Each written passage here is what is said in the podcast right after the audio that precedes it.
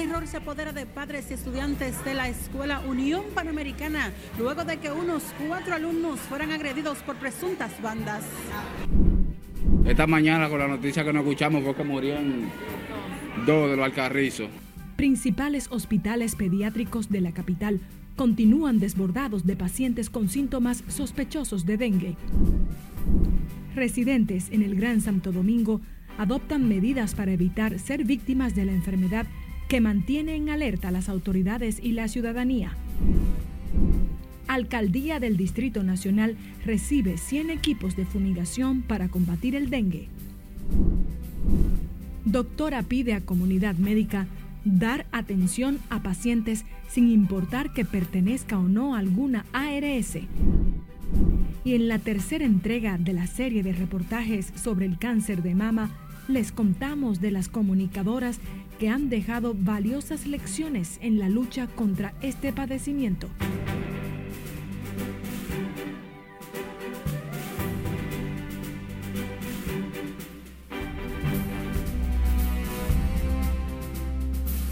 Hola, muy buenas tardes. Qué grato honor que nos acompañen en esta jornada informativa de la Red Nacional de Noticias, Canal 27. Soy María Cristina Rodríguez. Es un placer informarles.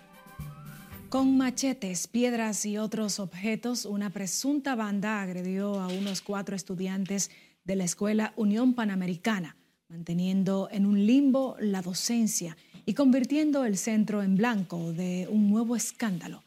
Siledis Aquino está en directo desde este plantel escolar. Buenas tardes. Así es, el terror se ha apoderado de los padres y estudiantes de esta escuela Unión Panamericana tras las agresiones y amenazas de las presuntas bandas. No importa el estudiante que sea, ellos dicen que es con todos los estudiantes del Panamericano. Según la comunidad educativa del centro, unos cuatro estudiantes fueron lesionados el pasado viernes.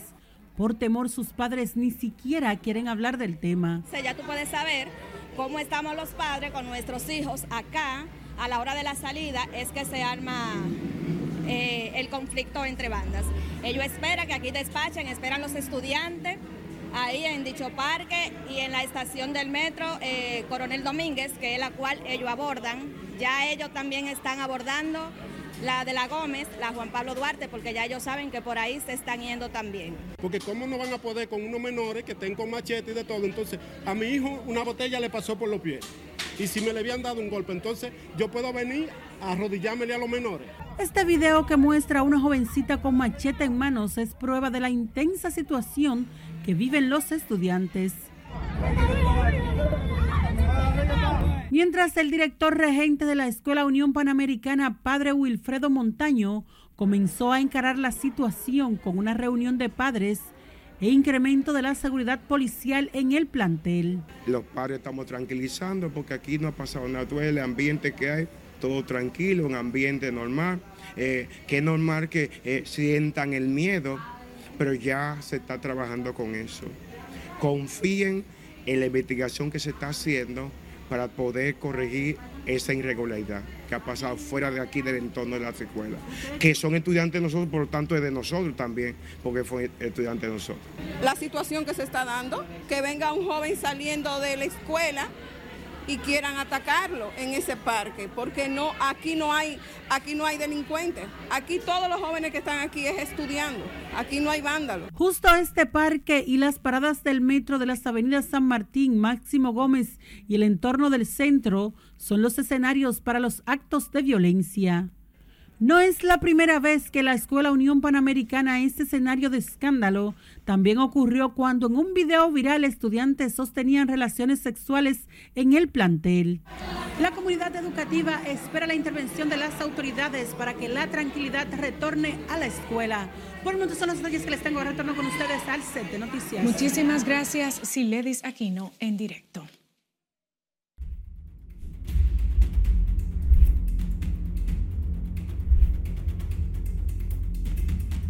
Los principales hospitales pediátricos de la capital siguen recibiendo pacientes con síntomas febriles sospechosos de dengue, mientras que en centros como el Robert Reed Cabral se contabilizan 90 ingresados, por lo que hoy llegaron 29 nuevas camas para atender la alta demanda de esos afectados. Nelson Mateo con los detalles. Demasiado, un brote fuerte del dengue. El Hospital Pediátrico Robert Reed Cabral en el Distrito Nacional y el Hugo Mendoza en la provincia de Santo Domingo concentran el mayor grueso de afectados por dengue. Sus emergencias lucen abarrotadas por los padres que acuden a llevar sus niños con fiebre y otros indicativos de la enfermedad. No, el dengue está fuerte, hay que cuidarse. Hay que cuidarse, para allá está fuerte, están atacando mucho los niños. Hay que eliminar la caña y toda esa agua acumulada. Y como en el Hugo Mendoza, en el Robert Reed, los pacientes con dengue son muchos, con un total de 90 casos y 26 nuevos ingresados. En la casa tenemos mucho cuidado con eso, por eso mismo, porque todo lo que nos instruyen aquí en el hospital cuando uno viene o en el dispensario que está cerca de mi zona, eh, que hay mucho brote de dengue y aquí se escuchan muchas situaciones. Y deben poner como más casos eh, en cuanto al dengue y, y tratar más a menudo en cuanto lo que está sucediendo con la juventud en el Robert Reed Cabral, principal centro pediátrico del país, ante el evidente incremento de la cantidad de pacientes, se dispuso de nuevas camas y ampliación de la sala de atención a personas con dengue y síntomas similares. Vileta, y hay un brote feo, feo. Esta mañana con la noticia que nos escuchamos fue que morían dos de los alcarrizos. El dengue es una enfermedad que tiene a la capital, Santo Domingo Norte, Santiago, San Cristóbal y otras demarcaciones como sus mayores focos. Nelson Mateo, RNN.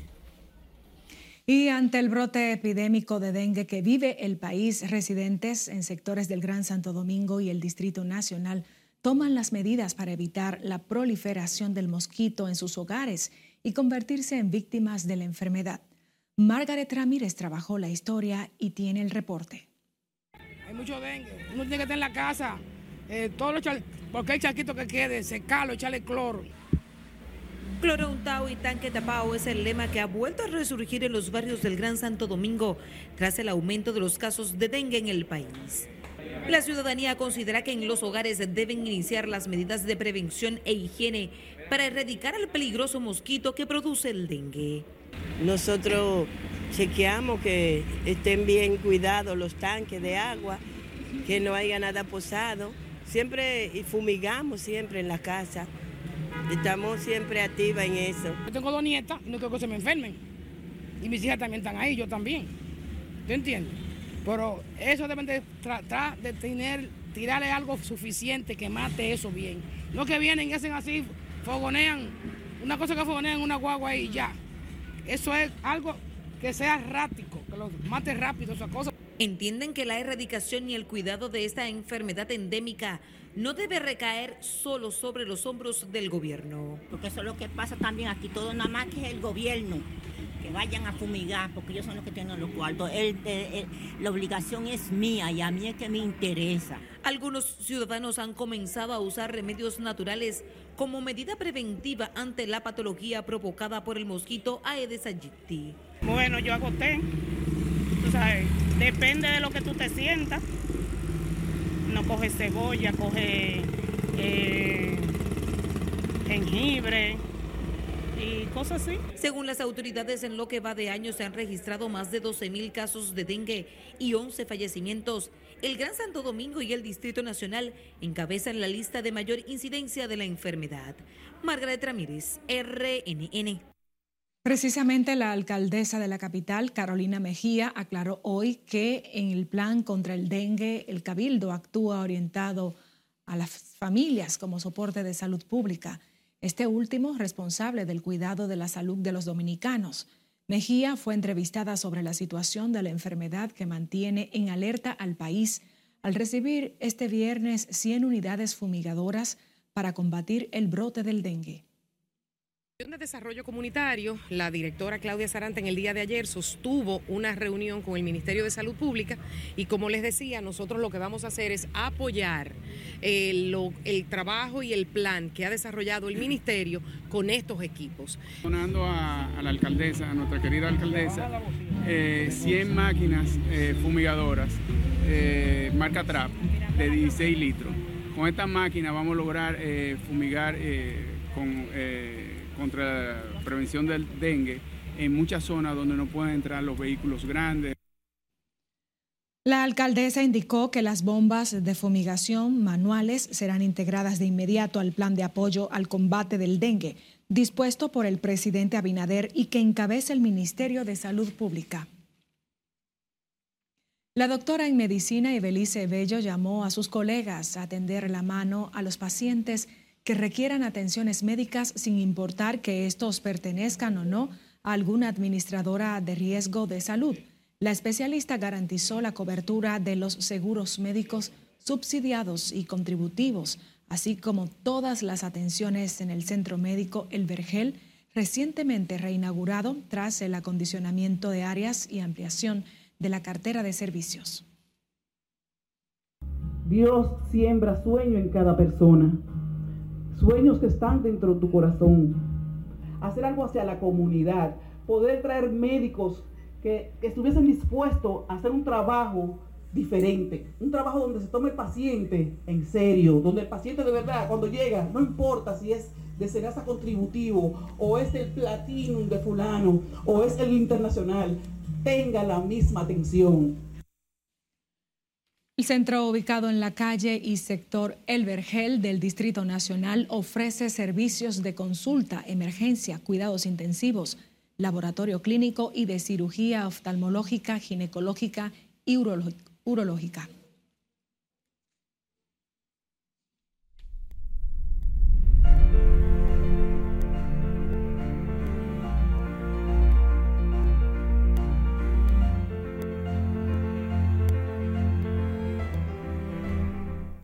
Como habíamos destacado en la primera entrega de nuestra serie de reportajes sobre el cáncer de mama, esta enfermedad no distingue raza, color ni estatus social. Y es que también en el mundo de la comunicación, periodistas, locutoras y presentadoras de televisión que lucharon contra esta terrible enfermedad dejaron valiosas lecciones de cómo enfrentarse a este enemigo silencioso. Conectamos ahora con nuestra compañera Lauri Lamar, quien nos presenta el último reportaje especial sobre el impacto del cáncer de mama en estas personalidades. Muchas gracias. Así es. Las víctimas del cáncer de mama son en su mayoría mujeres jóvenes, madres, hijas, esposas, soñadoras y emprendedoras que a pesar del miedo se enfrentan con valentía a este monstruo silencioso. Lamentablemente no todos los casos tienen un final feliz, por la partida física de ese ser querido que hasta el final se mantiene firme y deja en sus conocidos una importante lección de vida. Su contagiosa sonrisa y carismática personalidad eran la carta de presentación de la periodista Isabel Peña, quien en diciembre del año pasado falleció a causa del cáncer de mama. La guerrera, como ella misma se definía, batalló contra tres tipos de tumores durante ocho años el primero fue en las mamas, luego le continuó en el esternón y después se le propagó a los pulmones. Yo miré al cielo y le dije, oh Señor, me elegiste para dar el testimonio. Y así lo he venido haciendo hasta ahora.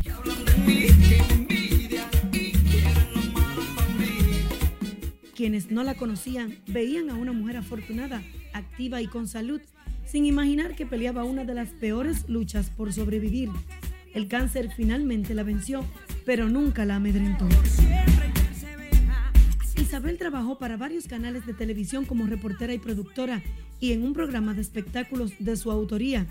También era presidenta de la red de apoyo Cicatrices que Salvan Vidas, a través de la cual motivaba a otras mujeres a seguir aferradas a sobrevivir. Porque ese enemigo sigiloso tenemos que enfrentarlo, pero de frente, no en una cama.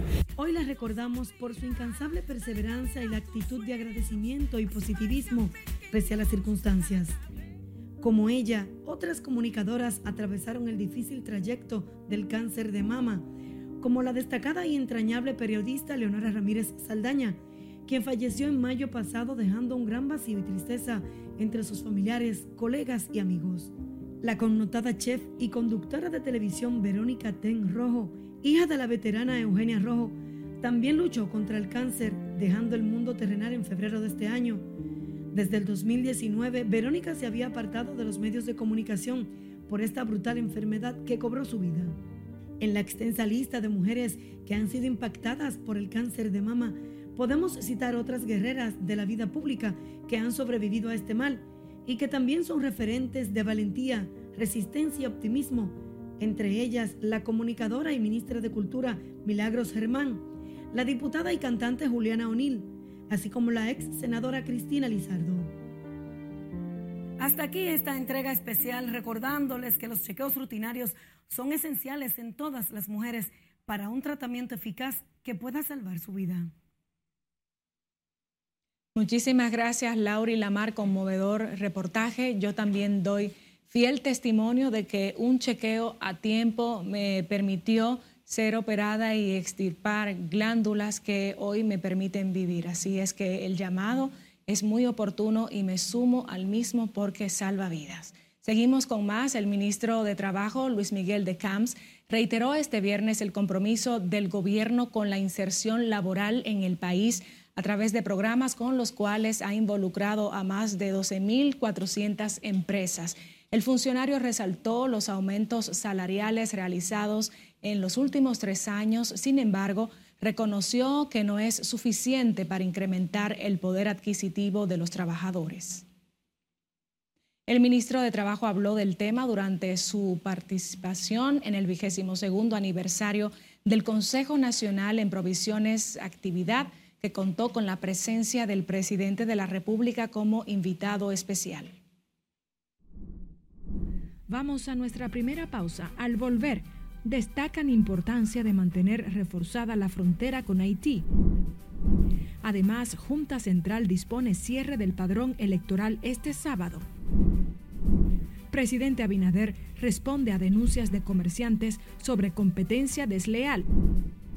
Y en el plano internacional, ayuda humanitaria a Gaza se retrasa por inspección de cargamentos. Esto y más al volver, no le cambie, mantenga la sintonía con RNN Primera Emisión.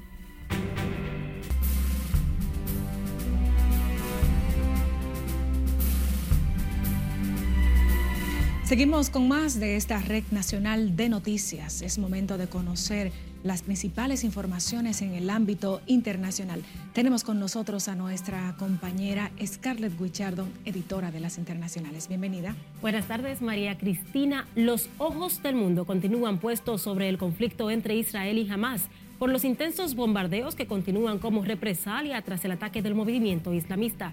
La ONU indicó hoy que la ayuda humanitaria internacional está atascada y los camiones con suministros comenzarían a llegar este sábado a la franja de Gaza, donde la población palestina espera urgentemente productos básicos.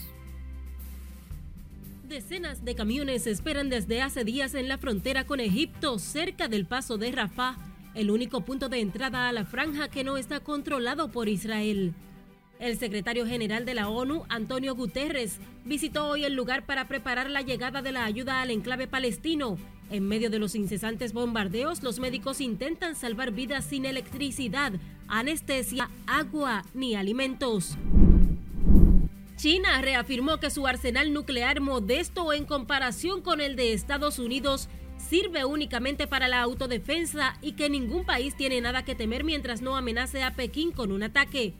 El país asiático afirma que no tomará la iniciativa de usar una bomba nuclear, pero se guarda el derecho a tomar represalias si es amenazado con un arma de ese tipo. En Polonia, la policía detuvo a un hombre de 22 años que, haciéndose pasar por maniquí en un escaparate, cometió varios robos en un centro comercial de la capital polaca, evadiendo ser visto por los vigilantes ni las cámaras de seguridad. Un juez fue asesinado a balazos anoche en una ciudad de la región noreste de Brasil. Informaron las autoridades que aún no han podido esclarecer las razones que motivaron el atentado. Según la policía, el juez Paulo Torres Pereira circulaba en su automóvil cuando fue interceptado por otro vehículo, del que descendieron tres hombres que le dispararon incesantemente. Crisis nerviosas, desmayo y varios lesionados dejó una nueva estampida de migrantes haitianos que solicitaban refugio ante la Comisión Mexicana de Ayuda a Refugiados en Chiapas. El hecho se produjo luego de que cientos de participantes desataran el caos cuando realizaban una fila destinada exclusivamente para haitianos e iniciaran un forcejeo por arrebatar los primeros lugares que eran ocupados por mujeres junto a sus hijos menores de edad. Finalizamos con la historia de un hombre que entró a una alcantarilla para rescatar su celular. Se trata de Pablo, quien entró al desagüe para rescatar el dispositivo móvil con las manos y la ayuda de trabajadores de una estación de servicio. Ocurrió en una localidad de Argentina donde después de varios intentos, el hombre logró recuperar su teléfono y para su sorpresa estaba recibiendo una llamada, lo que dio a entender que el dispositivo seguía funcionando correctamente. Al llegar a su casa, Pablo colocó su teléfono en arroz para que se secara por completo y un grano ingresó en la ranura de carga del teléfono. Mala suerte. Muy mala suerte. Yo tuve una vez buena suerte porque a mí me funcionó de guardar el teléfono en arroz después que se inunda de agua. Bueno, ojalá que no se repita. Gracias, Scarlett. Seguimos con más. El Instituto Duartiano y Efemérides Patrias pidieron al gobierno completar la construcción de la verja de seguridad perimetral fronteriza tras ponderar las medidas adoptadas en la frontera. Wilson Gómez y Juan Pablo Uribe resaltaron la importancia de mantener segura la frontera con Haití para proteger la soberanía del país. De que el Instituto Duartiano, al igual que la Comisión de Efemérides Patrias, urge, urge la necesidad de que este muro sea terminado. No es la panacea, pero es un elemento que contribuye a la integridad territorial y a la seguridad de nuestra población. Y valoramos realmente que se continúe el trabajo de edificación de esta verja perimetral, de este muro fronterizo, que si bien no resuelve todo, pero es una gran contribución la que hace para que se pueda ejercer control material, físico, porque como se sabe es un muro que no solo es eminentemente físico, también es tecnológico y se complementa con una serie de acciones que entrañan la puesta en práctica de esos elementos de tecnología. Las entidades patrióticas abordaron el tema previo a que el presidente de Efemérides Patrias entregara al Instituto Duartiano la medalla por el 160 aniversario de la restauración.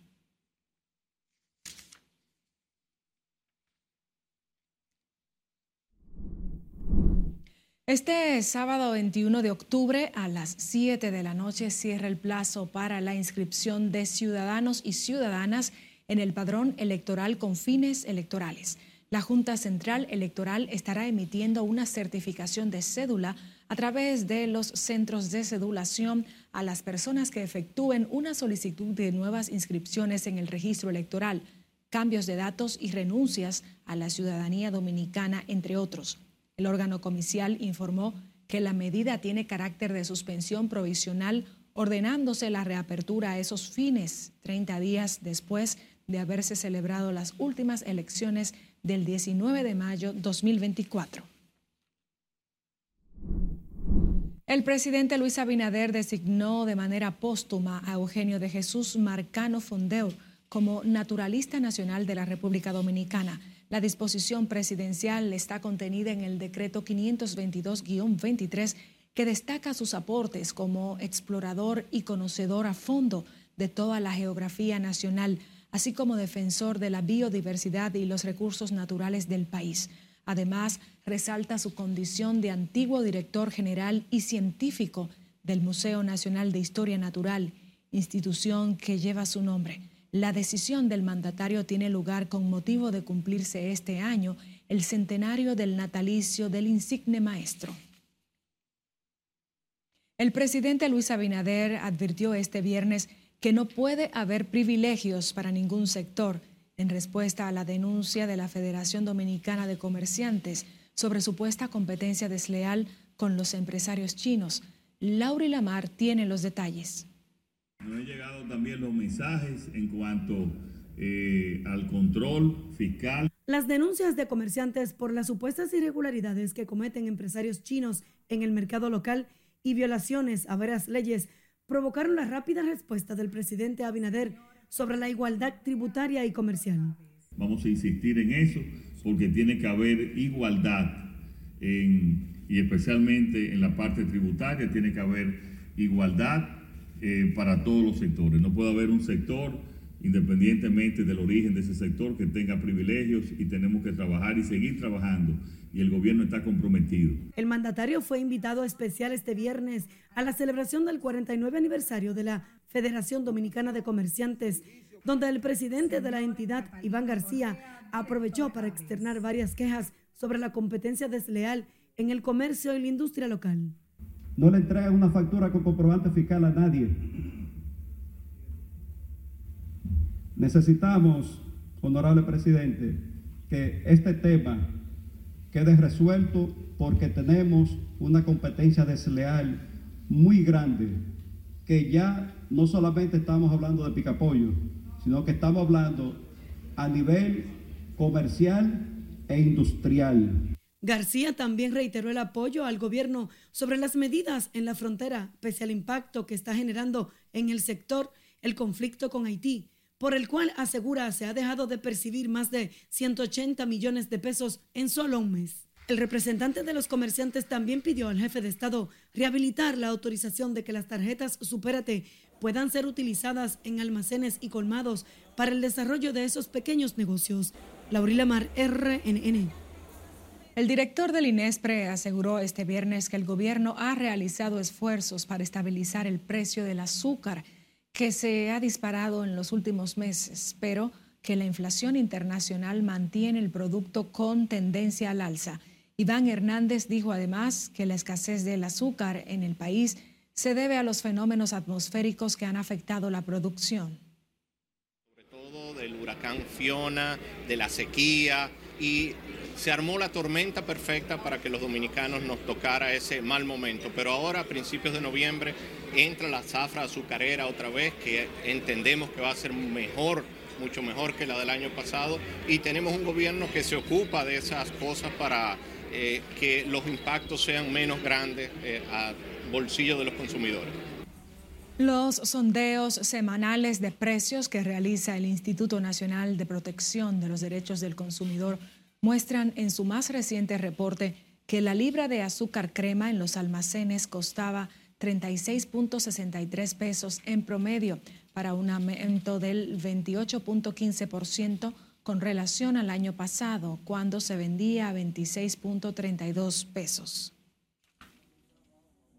Productores agrícolas iniciaron de manera formal de la tradicional siembra de cebollas en el municipio de Vallejuelo donde los agricultores exigieron al gobierno cesar la importación del bulbo en los próximos meses. Julio César Mateo nos cuenta.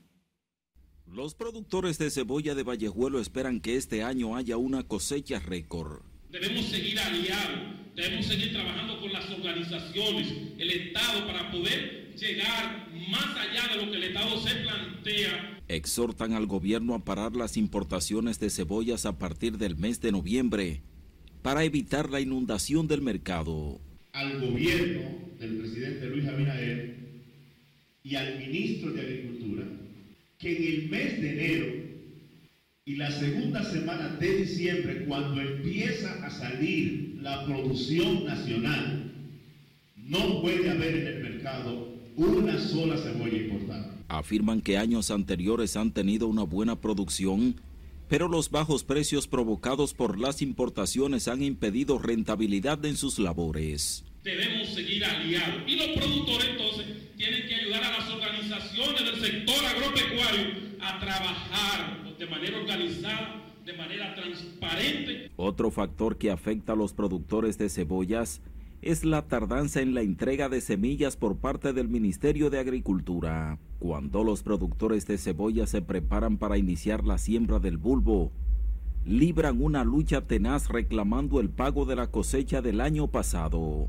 En San Juan de la Maguana, Julio César Mateo, RNN.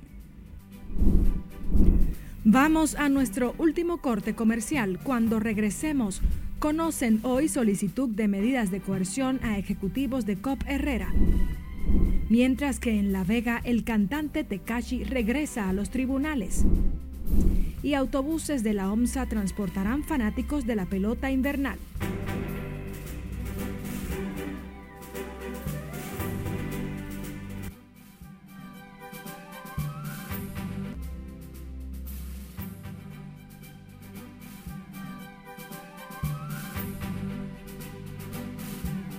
Seguimos con más y es que a través de nuestra línea de WhatsApp usted puede realizar las denuncias que afectan a su comunidad, infracciones a la ley y atropellos.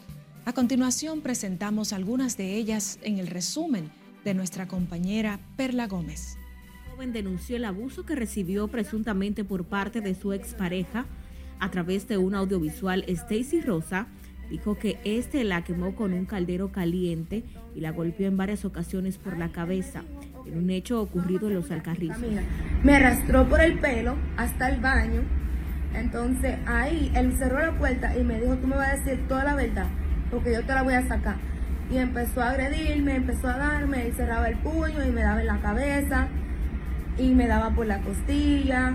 Asimismo pide que se haga justicia, ya que teme por su vida por las represalias que pueda tomar su agresor, identificado como Jimmy Distember Meda Brito, quien según dice la mujer anda fuertemente armado y no ha sido capturado. Fue capturado por cámaras de seguridad el asalto a una banca de lotería cometido por un antisocial en la calle Duarte del municipio de Mao. El ladrón se desmontó de su motocicleta, entró al negocio, luego que cometió el hecho emprendió la huida, momento en que la empleada del lugar indignada salió y le lanzó una silla plástica sin lograr lastimar al malhechor. Hasta el momento se desconoce el monto exacto de lo sustraído en el atraco. Robando. Dos supuestos ladrones fueron arrestados tras ser perseguidos por la policía luego de enfrentarse a tiros con los agentes del orden. Estos fueron detenidos en unos terrenos baldíos frente a los multis en San Pedro de Macorís. Recuerde que usted puede enviarnos sus denuncias o reportarnos sus inquietudes al 849-268-5705. Perla Gómez, RNN. Seguimos con más. Un juez conoce este viernes medidas de coerción a los siete directivos y empleados de la Cooperativa de Ahorros y Crédito Herrera, arrestados durante la operación Búho por su vinculación a un fraude de unos 2.500 millones de pesos. La medida se conoce en un pasillo del Palacio de Justicia de Santo Domingo Este por cuestión de espacio. Tenemos en vivo a nuestra compañera Margaret Ramírez con más detalles. Muy buenas tardes, Margaret. Gracias, así es. Muy buenas tardes. Tras varios intentos fallidos, hoy el juez de atención permanente Máximo Roa dio inicio al conocimiento de esta medida de coerción con la lectura de las pruebas en contra de los siete implicados en esta operación Búho, que se refiere a un supuesto fraude de más de 2.500 millones de pesos de ahorrantes y socios de esta cooperativa. En este proceso, este proceso se da luego de varios aplazamientos, ya que debido al espacio no se había podido conocer en la en el Palacio de Justicia de Santo Domingo Este, donde originariamente eh, debe conocerse este proceso. Hoy se está conociendo en el cuarto nivel del Palacio de Justicia de la Charles de Gaulle, en un pasillo que fue armado por las autoridades para poder conocer el expediente debido al cúmulo de imputados y querellantes en este proceso. En la audiencia de hoy, el abogado Plutarco Jaques, que defiende o representa a 45 de más de 60 querellantes en este proceso judicial, se quejó de las condiciones en las que se está conociendo eh, la audiencia y de las limitaciones y dificultades por las que pasan los afectados en este proceso. Escuchemos sus declaraciones. Nosotros representamos el día de hoy 45 querellantes y hay 5 o 6 presentes porque los demás no van a venir a pagar tasas. Entonces el sistema, además de que les robaron su dinero, ahora están revictimizando a la persona. Nosotros le vamos a solicitar el lunes y va un gentío para la feria, para para la Suprema Corte de Justicia, el lunes con nosotros, a depositar una instancia donde le vamos a solicitar al presidente del Consejo que este caso sea conocido en la feria, porque el sistema de justicia no puede revictimizar a esas personas que han sido estafados.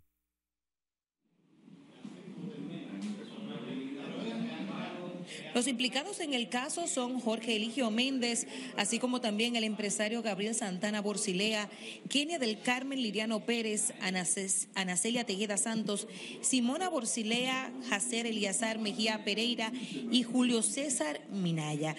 Mediante la denominada Operación Búho, el órgano acusador les imputa un fraude por más de 2.500 millones de pesos, así como asociación de malhechores, falsificación de documentos, de documentos públicos y privados y robo de identidad.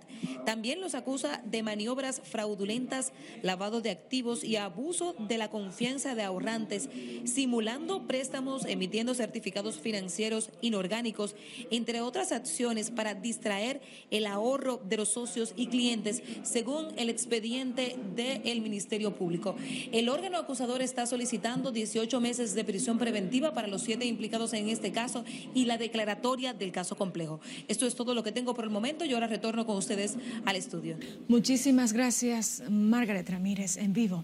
La tercera Cámara Penal del Distrito Judicial de La Vega recesó para las 2 de la tarde la audiencia de conocimiento de medida de coerción contra Daniel Hernández, conocido artísticamente como Tekashi. Según explica el expediente acusatorio del Ministerio Público, a Tekashi se le acusa de asociación de malhechores, tortura y barbarie contra tres hombres que se encontraban en un estudio musical donde previamente estaba su pareja sentimental, Yailin, la más viral. El receso se debe a que el abogado del rapero presentó nuevas pruebas durante el proceso. Tekashi llegó al estudio de grabación de La Vega junto a otras cinco personas.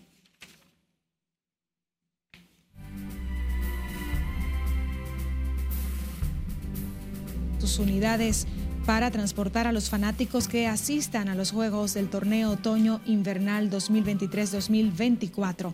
Los autobuses que darán el servicio estarán disponibles tanto en el Estadio Quisqueya Juan Marichal como en el Estadio Cibao durante el torneo que se desarrolla en el país desde este jueves 19 de octubre. En un comunicado de prensa, la entidad explica que este servicio especial se hace considerando el propósito por el cual fue creado la ONSA de dar un servicio de transporte a la ciudadanía de forma eficaz, eficiente y seguro a un costo asequible.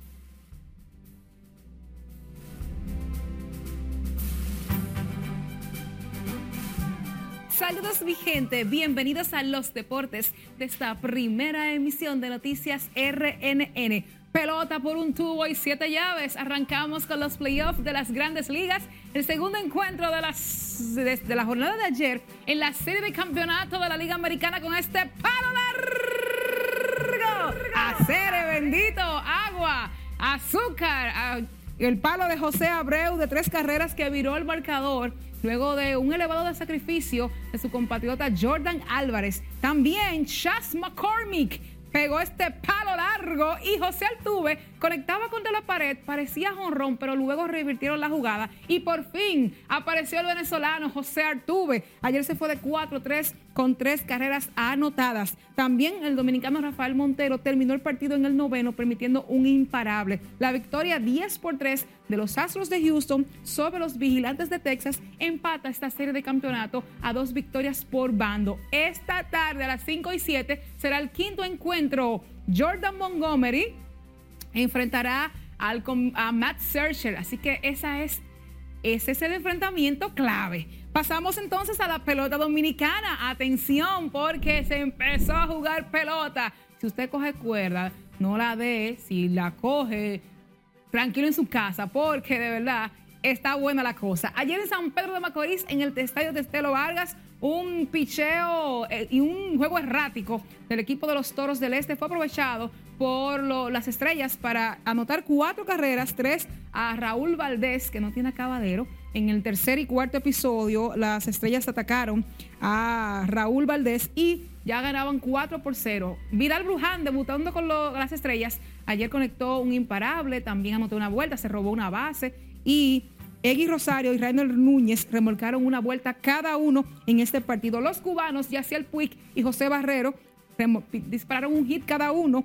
y ganó Jerónimo François, perdió Raúl Valdés y salvó Neftali Félix. Así que victoria para las estrellas. Pasamos al Estadio Cibao en Santiago. Allí las Águilas recibieron a los gigantes del Cibao Y los gigantes se impusieron con una tórrida ofensiva, nueve vueltas por cinco, siete vueltas por cinco a, los, las águilas con un bateo oportuno de Leury García que regresó en grande a la Liga Dominicana tras cinco años fuera, ya que sus compromisos en grandes ligas no le permitía jugar aquí en Dominicana. Y Leury se fue de 4-3 con, dos, con un doblete, anotó dos veces, se robó una base. También Hansel Alberto dio un doblete remolcador y Kelvin Gutiérrez produjo otra vuelta. También Daniel Falca por los aguiluchos fue el mejor con doble sencillo y dos vueltas producidas. Ganó Edgar García, perdió Junior Fernández y salvó Emmanuel Mejía. Pasamos a la capital, a la capital dominicana, luego de dos horas de retraso. Los Leones del Escogido, miren qué jugada, ahí fue que el juego habló. Apunten ese nombre de ese muchachito, Héctor Rodríguez, respecto de los Leones del Escogido.